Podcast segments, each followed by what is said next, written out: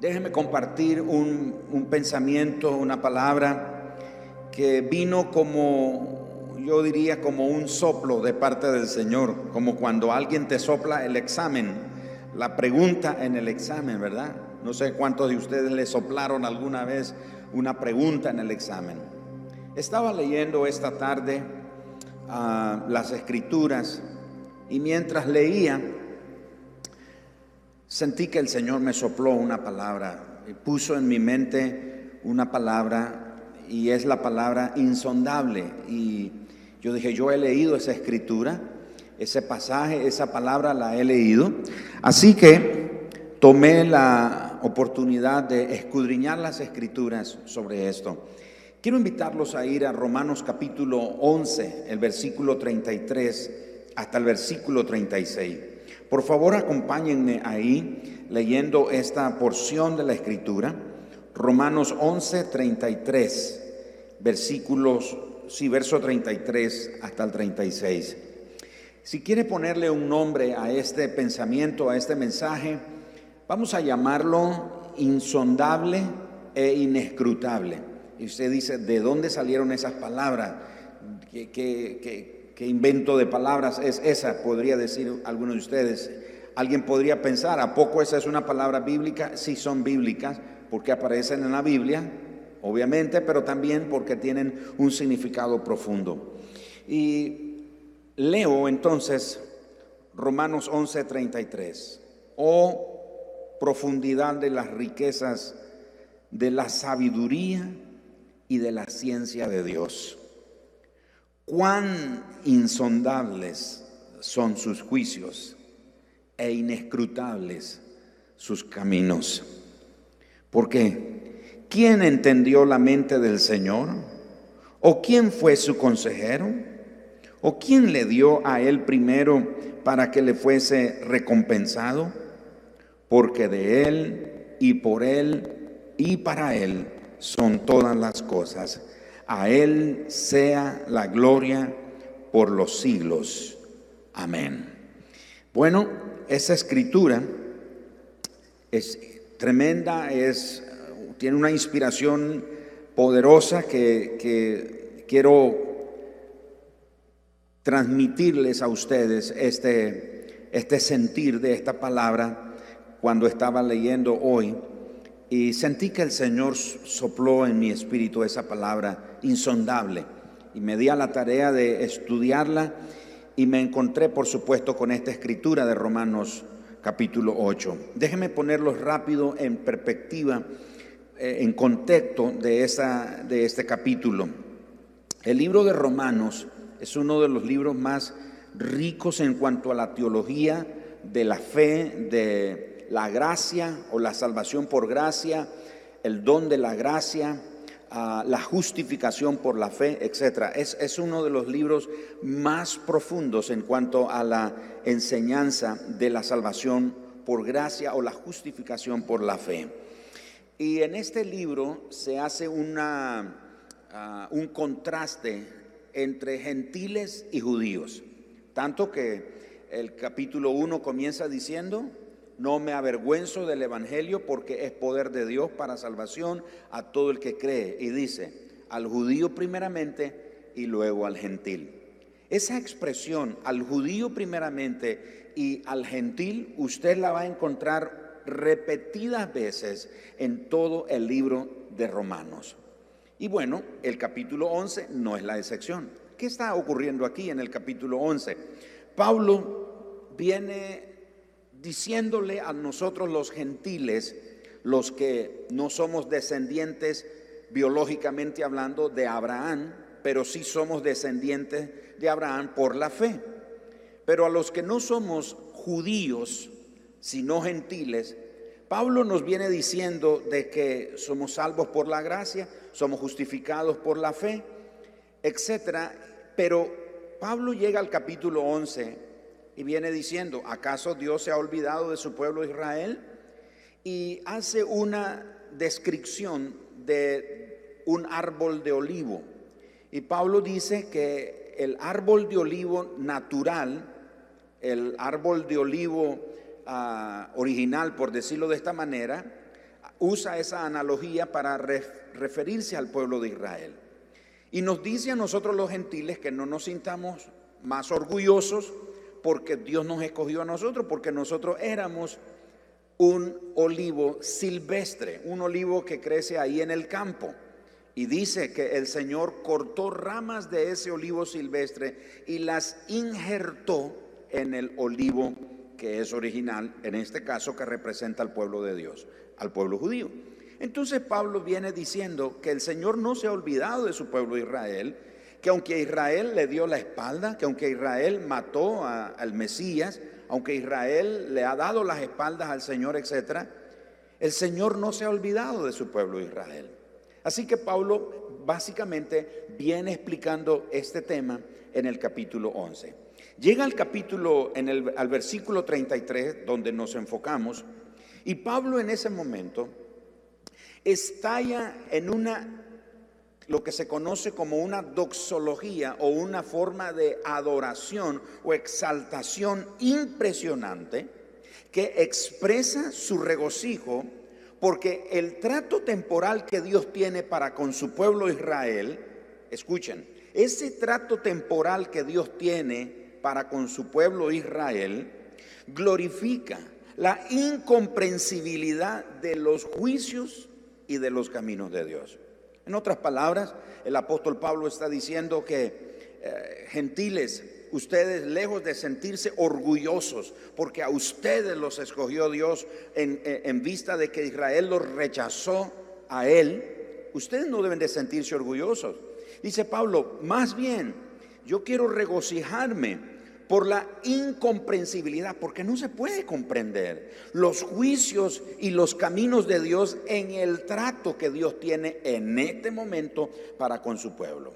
Pablo habla entonces aquí de el portento de la omnipotencia y de la gracia de Dios, de manera que él dice que está, con las palabras que usa, él está diciendo que está fuera de la capacidad humana. Es decir, el portento de la omnipotencia de Dios, de su gracia, está fuera de nuestra capacidad humana. Tanto que hace tambalear el intelecto del cristiano más maduro de todos los tiempos.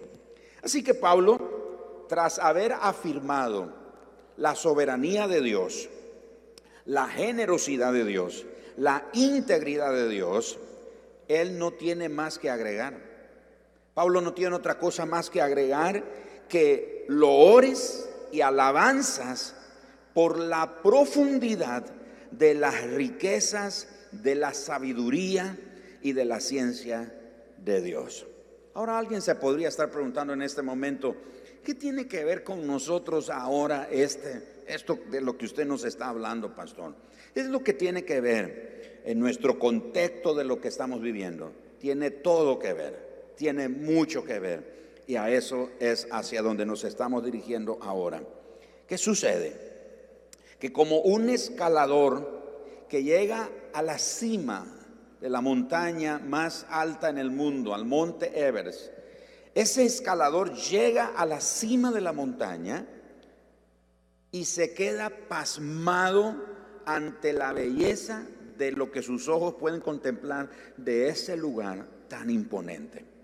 En esa misma forma, el apóstol Pablo llega a la cima. En el versículo 33 viene hablando, ah, en el capítulo 11 viene hablando, entonces repito, de cómo Dios no se ha olvidado de su pueblo de Israel, que aunque el trato de Dios en este momento, en la dispensación de la gracia, es con los gentiles, Él no se ha olvidado de su pueblo de Israel. Entonces Pablo llega a la cima de esa explicación y como ese escalador que llega a la cima de esa montaña, Pablo queda pasmado ante la belleza y la majestad de Dios. Así que él es incapaz de explicar más de lo que humanamente posible le es a un Dios que es santo, que es infinito, a seres humanos como somos nosotros, finitos y pecadores. Así que lo único que Pablo puede hacer es reconocer como dice el versículo 33, oh profundidad de las riquezas de la sabiduría y de la ciencia de Dios. Y aquí aparece esta palabra que siento que el Señor sopló a mi oído esta tarde. Cuán insondables son tus juicios e inescrutables tus caminos. De manera que el apóstol Pablo nos está diciendo aquí que los caminos de Dios son el resultado de su juicio. Los caminos de Dios son el resultado de su juicio. Pero desmenucemos estas dos palabras, insondable, inescrutable. La palabra insondable, escuchen, significa que es tan profundo que no se puede alcanzar su fondo. Eso significa la palabra insondable. Por eso Pablo dice cuán insondables, en otras palabras, cuán profundos son los juicios de Dios. Ahora, es importante que captemos este punto. Cuando hablamos de los juicios de Dios, generalmente nos viene a la mente castigo. ¿No es cierto? Dice, cayeron los juicios de Dios. Entonces, la mayoría de nosotros pensamos en castigo. Pero los juicios de Dios no tiene que ver únicamente con castigo. Los juicios de Dios tienen que ver con la forma de proceder o de actuar que Dios tiene en diferentes circunstancias de la vida de nosotros los seres humanos a través de todos los tiempos.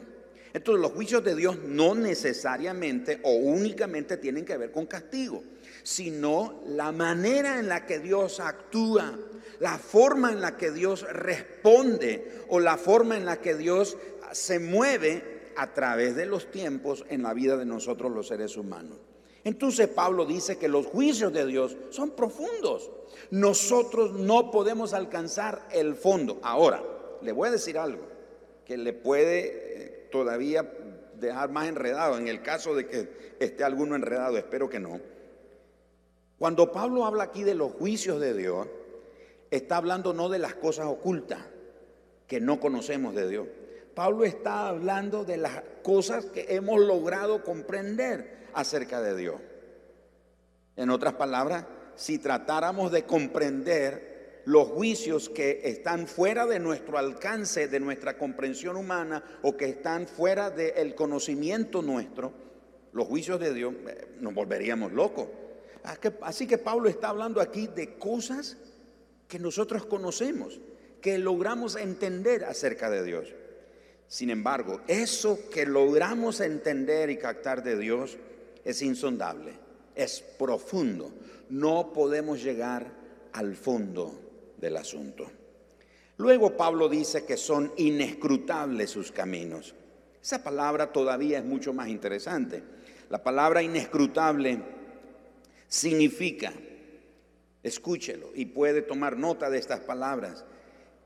Incomprensible, ininvestigable, indescifrable, impenetrable, incomprensible, inaveriguable, indescifrable. Bueno, ya lo había mencionado. No puede ser averiguado o sencillamente no puede ser comprendido. Entonces los juicios de Dios son profundos y los caminos de Dios son completamente incomprensibles para nosotros. No los podemos comprender.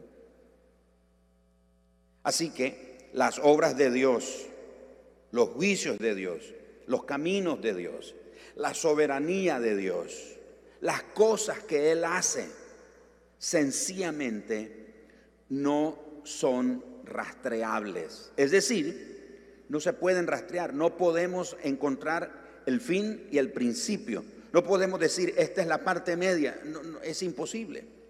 Por eso Pablo dice que los juicios de Dios son, o los caminos del Señor son inescrutables. Ahora, en su traducción original, la palabra inescrutable se refiere, escuchen esto, se refiere literalmente a huellas de pisadas que resultan imposible de rastrear. Es como las huellas de un animal que un cazador está buscando, pero es incapaz de seguir. No logra alcanzar o no logra encontrar las huellas de ese animal que está cazando. Así que los caminos de Dios son así. Son como pisadas que resultan imposibles rastrear. ¿Por qué son imposibles de rastrear las pisadas de las cosas, de las obras que Dios hace? Porque nuestra mente es finita. Nosotros no tenemos esa capacidad. Y noten ustedes lo que el Salmo 77, 19 dice. En el mar, me encanta esto, en el mar fue tu camino y tus sendas en las muchas aguas y tus pisadas no fueron conocidas. Qué tremendo.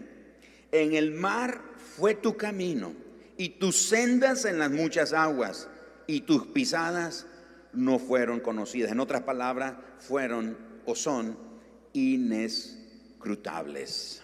Ahora, en un momento como el que vivimos, surgen tantas preguntas.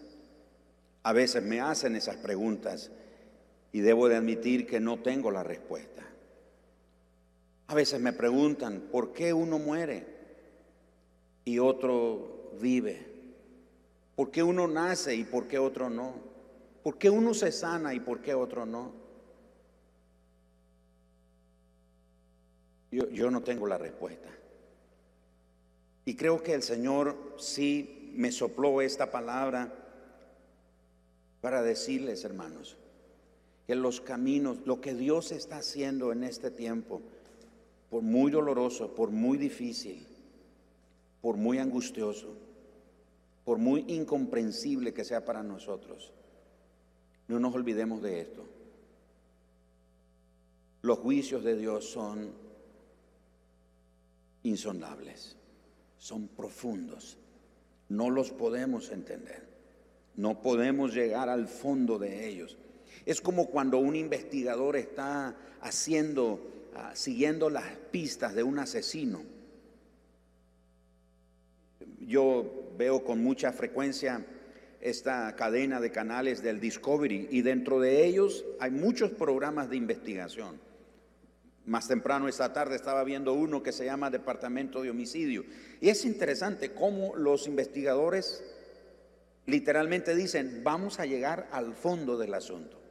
Y ellos lo logran encontrar. Logran, algunos casos no lo han podido encontrar o llegar al fondo, dilucidar el asunto. Los juicios de Dios. Y de nuevo, cuando hablo de los juicios de Dios, o la Biblia habla aquí de juicio, no tiene que ver solamente con castigo, que generalmente lo asociamos, pero la forma de proceder de Dios. Cómo Dios actúa. ¿Por qué a uno le responde antes que empiece a orar? Y a otro le responde 10, 15, 20 años. Son insondables, son profundos sus, sus juicios. Sus caminos son difíciles de rastrear. Si tú y yo nos detenemos y tratamos de entender por qué Dios está permitiendo que pasemos esto, que enfrentemos esto, por qué Dios lo está permitiendo, por qué nos pasa a nosotros y no a otros. Porque sus caminos son así, son inescrutables son difíciles de rastrear. ¿Qué nos queda a nosotros? El apóstol, eh, no, perdón, el salmista, iba a decir el apóstol David, pero el salmista nos habla al respecto. Antes, leo lo que Job dijo en el capítulo 5, verso 8, verso 9. Y Job es uno que está pasando un momento incomprensible. Job no logra entender por qué de un momento a otro todo lo que tienes lo pierde. Pierde los hijos, pierde los negocios, pierde sus propiedades, sus bienes y llega a perder inclusive hasta la salud. Es incomprensible. Job se sienta y llegan tres amigos de él a hablarle supuestamente a animarlo y lo que hacen es decirle, te está pasando esto porque tienes un pecado. Y esa es la naturaleza de nosotros los seres humanos. Sabemos o nos enteramos de que algo le pasó a, una persona o a una familia, no falta el que piensa, ¿quién sabe qué pecado está pagando? ¿Quién sabe qué, quién sabe qué juicio le está cayendo? ¿Quién sabe que el Señor lo está haciendo pagar algo? No, no, no es así. Los amigos de Job era lo que pensaban. Bueno, ¿quién sabe qué pecado cometiste, Job?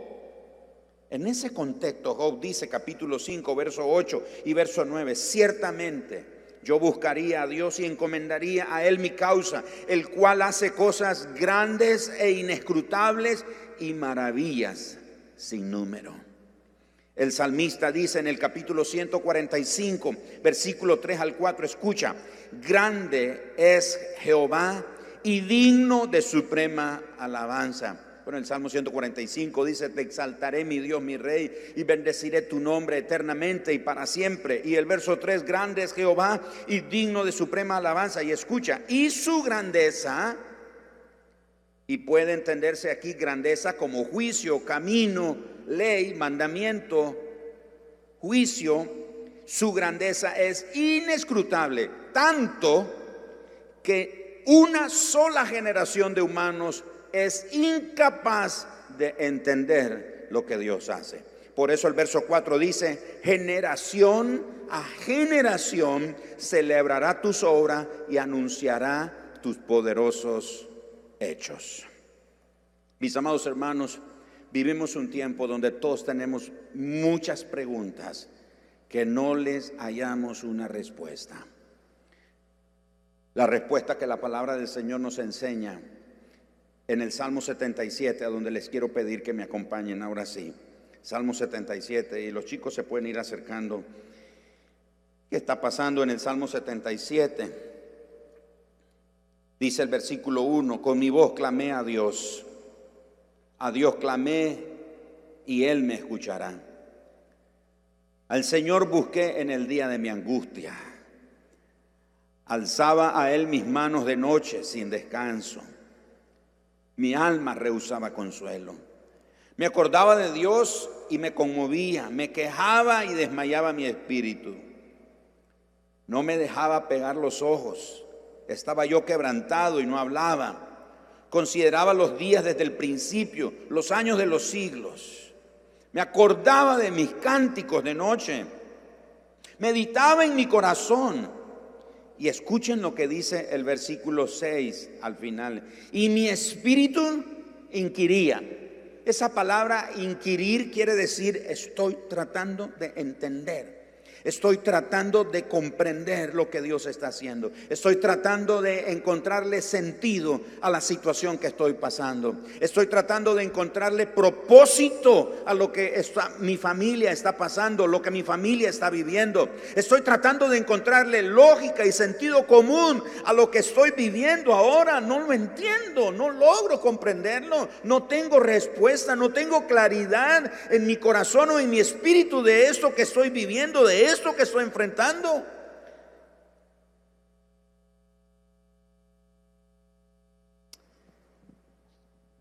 Y en su inquirir, en su búsqueda, el salmista llega a estas preguntas. ¿Será que el Señor desechará para siempre? ¿Será que el Señor nos va a desechar para siempre? ¿Será que el Señor no volverá a hacernos propicio? En otras palabras, ¿será que el Señor no volverá a tener misericordia de nosotros? Verso 8. ¿Ha cesado para siempre su misericordia? ¿Se ha acabado perpetuamente su promesa? Verso 9. ¿Ha olvidado Dios el tener misericordia? ¿Ha encerrado con ira sus piedades?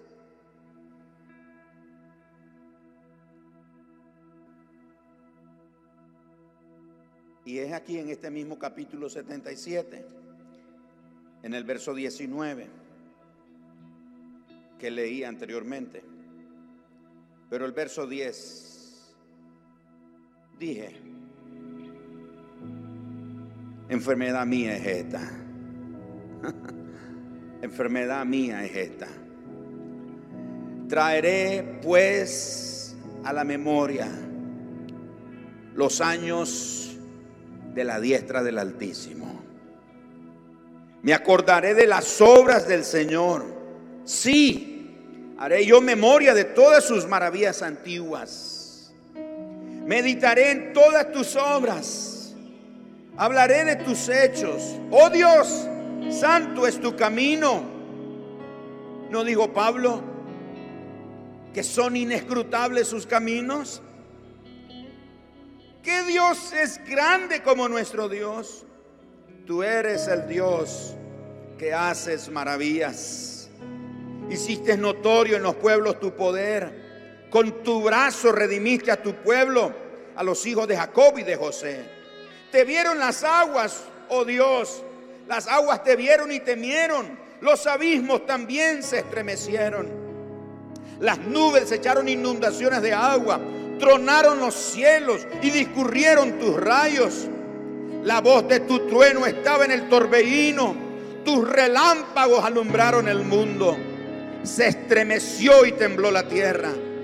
En el mar fue tu camino y en tus sendas en las muchas aguas y en tus pisadas, y tus pisadas no fueron conocidas.